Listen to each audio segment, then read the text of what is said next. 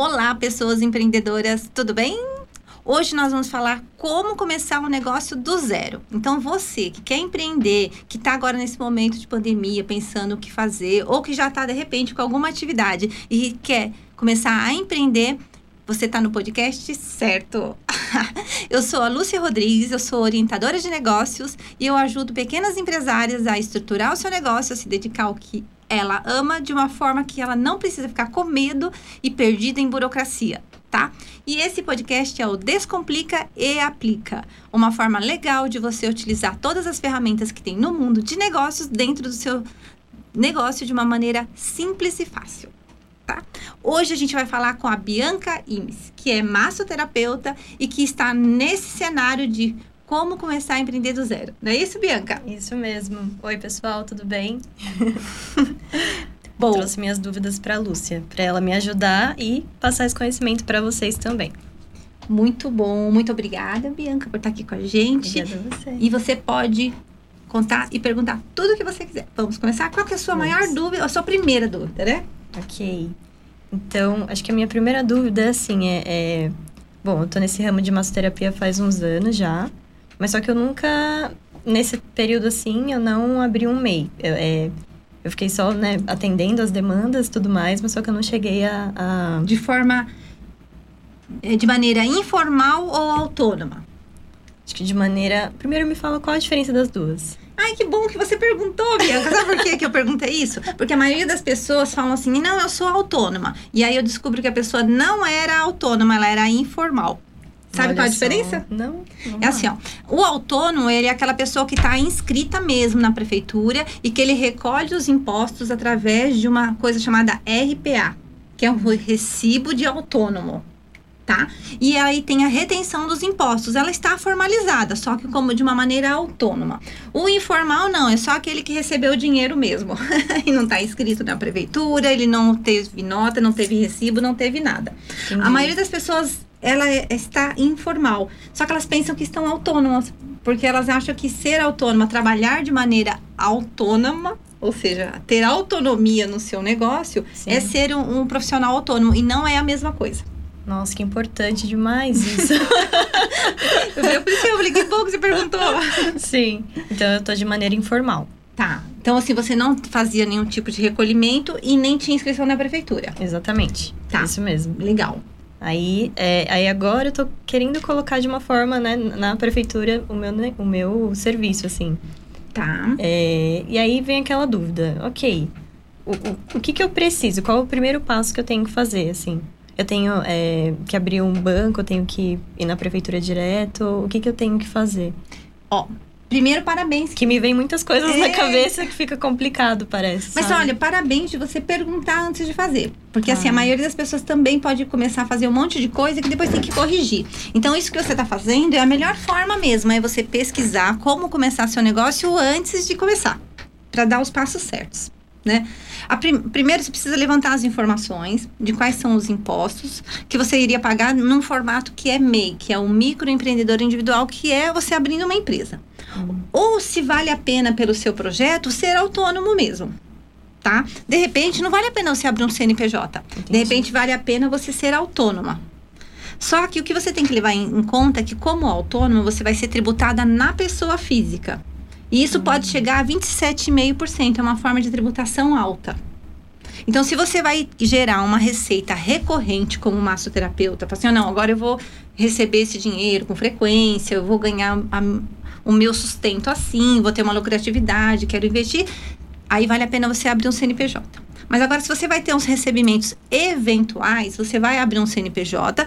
E aí, quem não ouviu o podcast anterior, vale a pena ouvir quando você abre uma empresa, você tem responsabilidade, porque você também está assumindo uma postura de empresário.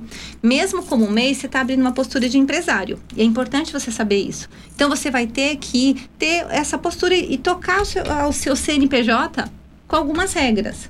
Então, se você é, vai ter essa receita de forma mais recorrente, a forma mais barata é como MEI. Mas você vai ter que cuidar desse mês. Você não pode só abrir e aí lá só emitir nota quando der vontade, ou quando tiver a necessidade, quando tiver a demanda, tá bom? Então eu vou explicar para você como seriam os dois formatos. Sempre pensando nisso, que o autônomo tem uma forma tributária um pouco maior, porque tributa direto na pessoa física. E o MEI tem uma forma tributária que inclusive é a mais barata que tem. Eu sempre recomendo para quem está começando a empreender abrir o MEI, porque o MEI eu falo que é o jeito de você treinar, porque as responsabilidades de MEI elas são bem menores do que as próximas formas tributárias de empresas maiores. Okay. Né? Então, assim, ó, se você for autônomo, você vai ter que ir lá se inscrever na prefeitura e, e os recolhimentos vão ser feitos na fonte. O que significa isso? Que vamos imaginar que você fez uma, um serviço que você recebe mil reais. Quando a pessoa te pagar, ela já vai descontar os impostos. Então, você vai uhum. receber esse valor já deduzido dos impostos e você vai emitir na prefeitura essa, esse recibo de autônomo, no qual você vai destacar quais são os impostos que você está pagando. Ok? Entendi. Então, você já paga o quê? Na fonte, antes de receber. Tá, entendi. Por isso, okay. e ela é mais cara também. Bom, agora, como MEI, você vai ter que abrir um CNPJ, você vai ter que é, se inscrever na prefeitura e gerar uma senha. E aí você vai emitir. Só que os impostos como o MEI, eles são fixos, Bianca. Então você vai pagar mais ou menos, acho que deve estar por volta de 58 reais por mês. Só que tem uma diferença. Não importa o quanto você ganhe. Você pode ganhar zero, como você pode ganhar 6,750, que é o limite para MEI. Você vai pagar 58 do mesmo jeito. Então não adianta você falar assim, nossa, mas esse mês eu não fiz nenhuma massa, massagem, Lúcia. É, mas você tem que pagar do mesmo jeito. Não pode xingar o contador, entendeu? Porque é fixo, você vai ter que pagar esse, esse valor todo mês. E aí, o que acontece? Você pode tocar esse negócio nesse formato até quanto você tiver esse limite de receita. 6,750, que é 88, 81 mil no ano. Entendeu? Entendi, entendi. Nesse formato, você também não é obrigada a ter um contador mas você é obrigada a ter um livro caixa. O que, que seria? E o que, que é isso? Você vai ter que registrar todas as suas entradas e saídas. Caso um fiscal procure você por algum motivo e te peça isso, você tem que apresentar uma demonstração né, não só verbal, uhum. né, de tudo que entrou e tudo que saiu, para demonstrar que você está dentro do limite do meio. Ok. Tá? Se você atender pessoas físicas, você também não é obrigada a emitir nota. Agora, se você atender uma empresa, imagina que uma empresa contrate a Bianca para que a Bianca vá lá fazer massagem para todo mundo lá dentro. Que delícia, quero trabalhar nessa empresa.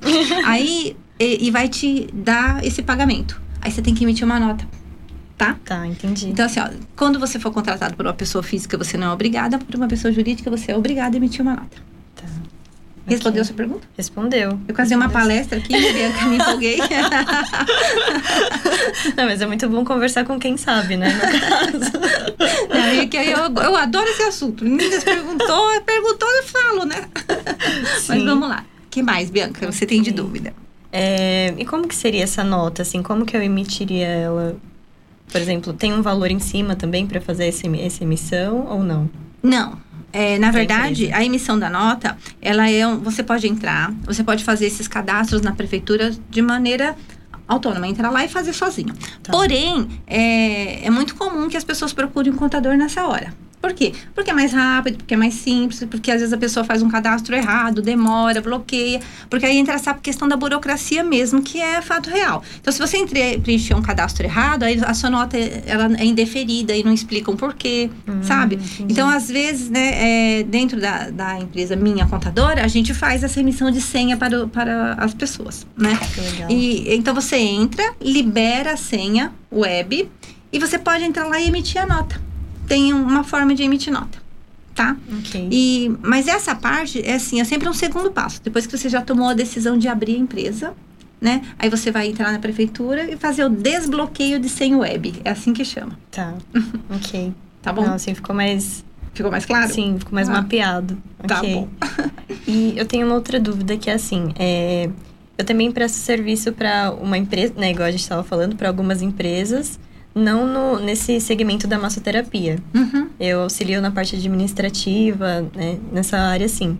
É, e aí, como que eu, eu, Isso já faz um ano, assim, por exemplo.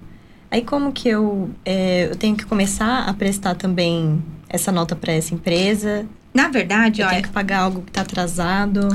quando você, quando você recebe um rendimento, qualquer valor acima de dois mil reais, você não é mais isenta, Hum, certo? certo. Então, se você trabalha para alguém e recebe um valor, né, abaixo de dois mil, você isenta, Ok. tá?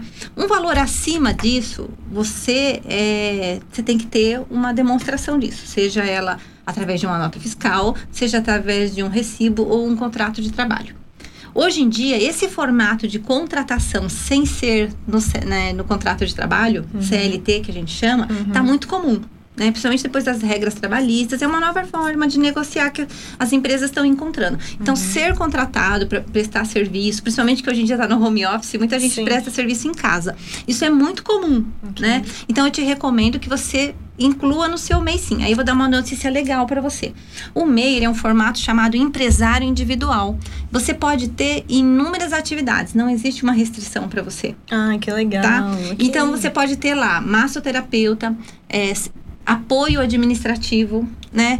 Mecânico, sabe? Tipo, Aham. artesanato, quero fazer trufa. Você pode colocar todas as atividades que você queira dentro. Não existe essa restrição. Tá. Por quê? Porque você é uma empresária individual, ou seja, você é a sua empresa.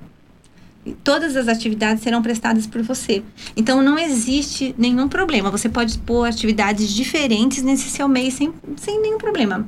Ok. E emitir notas de serviços completamente distintos. Não há nenhuma restrição. Então, nesse caso, você me indicaria é, fazer um MEI mesmo, não uma. igual a outra opção que nós estávamos falando. Não, não. Porque se você já presta serviço mensal e já recebe esse valor, Uhum. né? É, é muito interessante que você. Até porque você é, consegue ter uma redução nos tributos dessa forma, que é bem importante. Sim. né? E lembrando que o fato de você ter um MEI não significa que a pessoa física já recebeu esse valor, recebeu dos documentos deste valor. O que, que significa isso? Quando você abre um CNPJ, Bianca, quem está recebendo é a empresa Bianca. Mas a Bianca, pessoa física, vai ter que ter uma coisa chamada distribuição de lucros. Entendeu? Ah, Porque o rendimento não é da Bianca, é da empresa Bianca. ok, tem uma dissociação, assim, que é diferente Isso. fazer. Tá. Que é uma coisa bem legal que eu falo. Ó, quando você abre uma empresa, um CNPJ, não importa aquele e-mail, ele é uma empresa. E essa empresa vai ter que distribuir lucros para a pessoa física Bianca. Tá. Entendeu? E por isso que o livro caixa é importante. Porque lá você vai colocar a entrada, a saída, você vai ver quanto você teve de lucro, quanto você teve de prejuízo, você vai saber quanto você recebeu de verdade. Porque, por exemplo, para você gerar essas atividades que você tem, eu vou pegar o exemplo dos serviços administrativos e depois vou pegar da massoterapeuta, tá? Tá bom. Você tem custos para executar essa tarefa, não tem? Sim. Então, você paga uma internet, você é, paga telefone, Sim. é, você mantém um conforto mínimo do seu ambiente, você precisa custear a sua alimentação, Uhum. Entende? Sim. Então, quando você faz todos esses serviços, né, e com esses custos, você tem que lançar isso no livro caixa. Eu ganhei lá, né, 100 mil reais para fazer serviços administrativos e eu gastei dentro daquele ano. É, não, 100 mil teria estourado. Tem que ser, vou pôr 81, vou colocar o valor certo, tá bom? Tá bom. 81 mil, né, né para fazer esses serviços administrativos dentro do ano. Se não você estourou do simples, aí esse é outro podcast. esse você não estourou do MEI ainda, então é 81 mil, né? Aí você tem, aí você gastou lá, dentro daquele ano, 30 mil reais de de despesas, de, né, de internet, alimentação e tudo. Então, na verdade, a Bianca, faz conta comigo que eu sou ruim de conta, Bianca, peraí, dá 51 mil. você tem 81 mil menos 30, você vai ter 51 mil de lucros, na verdade. Sim. Então, a Bianca não ganhou os 81 mil, tá? Ok. Isso é bem importante você olhar. E é uma coisa que a maioria dos pequenos empresários, empreendedores, não olham, viu? Sim. Porque parece que, ah, ok, é, recebi esse valor, é todo meu, assim, né? Mas só que sim. é nessa hora que a gente se. Vários meses me procuram e falam assim: você pode fazer uma. um- eles falam assim: você pode fazer um prolabore provando que eu ganhei 6,750? Eu falo: não, você não ganhou. E se você é MEI, você não ganhou esse valor. Não tem como fazer um prolabore desse valor. Entendi. E eles ficam chocados. é bem, porque eles pensam, não, mas eu preciso para comprar esse apartamento aqui, ó. Eu falei que eu ganhava 6,600. Aí eu falo, mas você mentiu. Porque você não ganha, na verdade. Não tem como. A menos que você tenha outra fonte de renda. Aí sim. Tá bom? Tá bom. Ok, entendi. Ficou claro? Ficou, ficou bem claro. Ah, que bom, que bom. Mais alguma outra dúvida, Bianca? Deixa eu ver. Hum.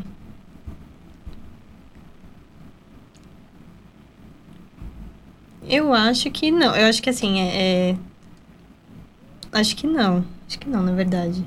Ah, então eu vou falar umas isso. coisas importantes para você. Tá, me fala um geralzinho assim, porque Isso. eu tenho mais isso na cabeça, mas você sabe o que, que eu vou enfrentar pela Isso, frente. Exatamente. Ó, então a primeira coisa é essa, que você tem que fazer a estruturação, que você vai ter o CNPJ, que você tem que ter o livro caixa e que você vai ter um imposto fixo por mês. Tá. certo? A segunda coisa que você tem que fazer, como MEI, você tem que ter uma declaração anual da pessoa jurídica, que é o quê? É uma declaração de imposto de renda. Você tem que avisar anualmente o fisco quanto você ganhou, Hum. ok? E você tem que fazer também uma declaração da pessoa física.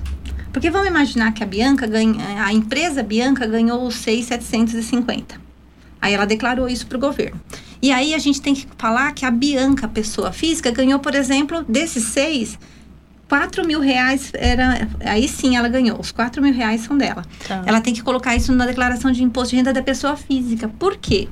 Porque acima de dois mil reais você não é isenta. Então, se você passar pela sua conta bancária acima de dois mil reais por mês e não informar o fisco, ou, por exemplo, ter, ou ter despesas, né? Às vezes você compra, eh, paga escola, às vezes você paga cartão de crédito, viagens, e que você tá lá demonstrando para o fisco de diversas formas que você tem um rendimento acima de dois mil reais por mês, né? Uhum. Se você paga aluguel, paga escola e tá lá achando que é isento, né? Aí você fala assim, aí você tem um, um custo de quatro mil reais na vida, e- mas eu sou isenta. Você não é isento. Então você pode ter uma surpresa e o fisco te autuar.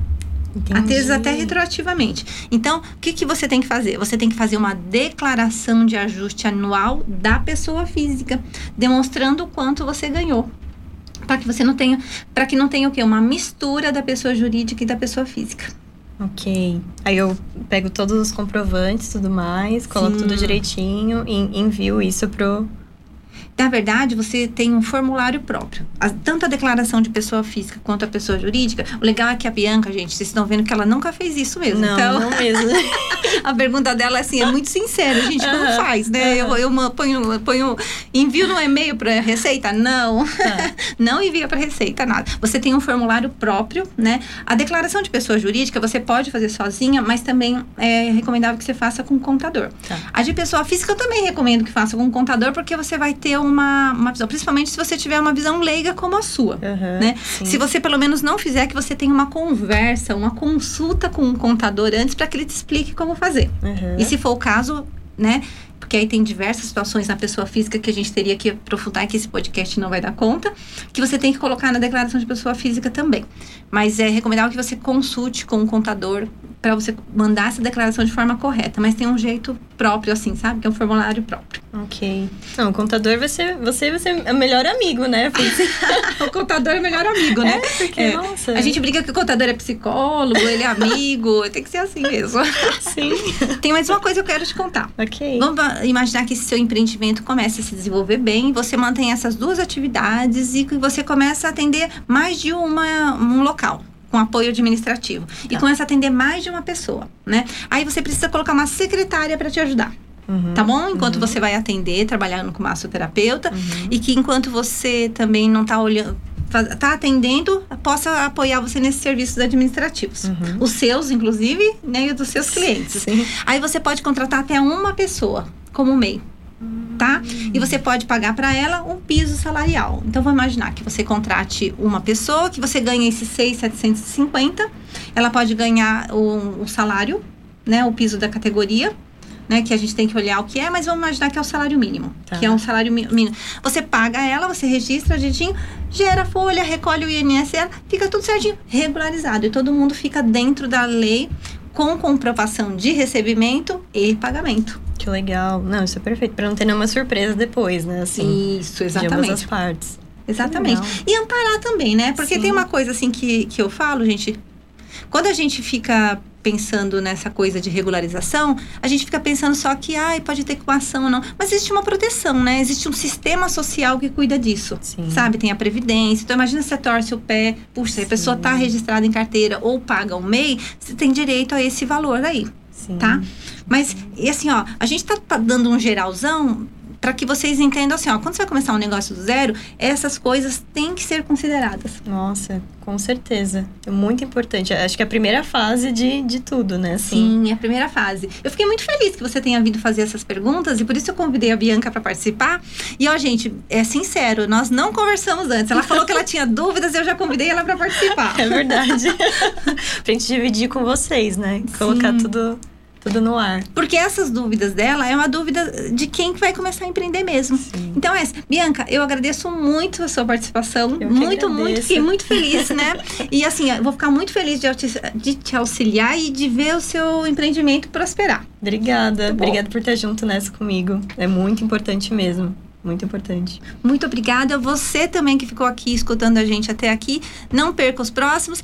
Também dá uma passadinha no primeiro lá que a gente também fala sobre alguns pontos importantes do empreendedorismo, né?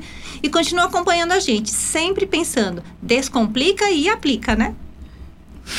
um beijo enorme para todos vocês. Tchau, pessoal.